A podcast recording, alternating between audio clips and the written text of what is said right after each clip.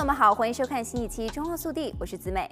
美国总统拜登应对新冠疫情的巨额救济计划，令美国的民众非常的振奋。尽管共和党参议员全部投了反对票，但是这一一点九万亿美元的计划仍然获得了通过。拜登称，参议院的投票是在兑现帮助人民的承诺方面，又向前迈进了一大步。此次疫情是美国百年以来最严重的公共卫生危机，已导致了近五十二点三万人死亡，两千九百万人感染。目前失业率为百分之六点二，这是美国自疫情爆发以来的第三次救助计划。政府将向大多数的美国人一次性发放一千四百美元。共和党人说，这个计划耗资太大。一些民主党人也对某些条款提出了批评，导致该援助方案做出了一些妥协，比如将联邦失业救济金从每周的四百美元降至三百美元。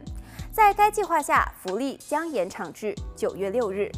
本轮的救援计划。将向美国各州和地方政府拨款三千五百亿美元，向学校拨款约一千三百亿美元。该计划还将拨款四百九十亿美元，用于扩大新冠病毒的检测和研究，以及一百四十亿美元用于疫苗的分发。新方案将失业救济金延长至九月，对于数百万长期失业的美国人来说是一次喘息。目前的失业救济于三月中旬到期。该方案还包括对小企业的拨款，以及更有针对性的救助，向餐馆和酒吧拨款二百五十亿美元，一百五十亿美元用于航空公司，八十亿美元用于机场，三百亿美元的运输，十五亿美元用于美国的铁路公司，三十亿美元用于航空航天制造。除此之外，该计划还包括将联邦最低工资提高到每小时十五美元，将暂停驱逐令的期限延长至九月底，以及提高儿童税收抵免额。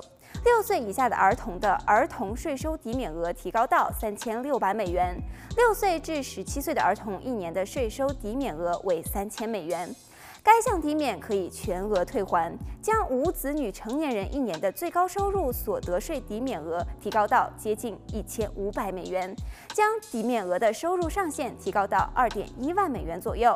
并将资格年龄范围扩大到老年工人。这项计划当然也收到了许多反对的声音。此前，参议院甚至进行了长达二十七个小时的马拉松式辩论。五十比四十九的投票结果表明，共和党参议员普遍反对。好了，本期节目到这里就结束了，让我们下期再见。